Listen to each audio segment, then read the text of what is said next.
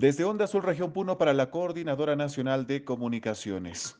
El ex rector de la Universidad Nacional del Altiplano Puno y el alcalde provincial fueron denunciados por permitir examen de admisión para el ex rector de la Universidad Nacional del Altiplano Puno, Walter Samayoa Cuba.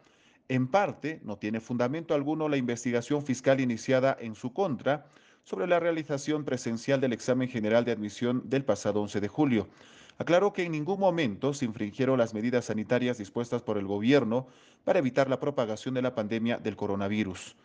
Asimismo, aclaró que para evitar la aglomeración de postulantes, el examen se desarrolló de manera descentralizada en cuatro provincias de la región Puno, como son Azángaro, San Román, El Collao y la provincia de Puno.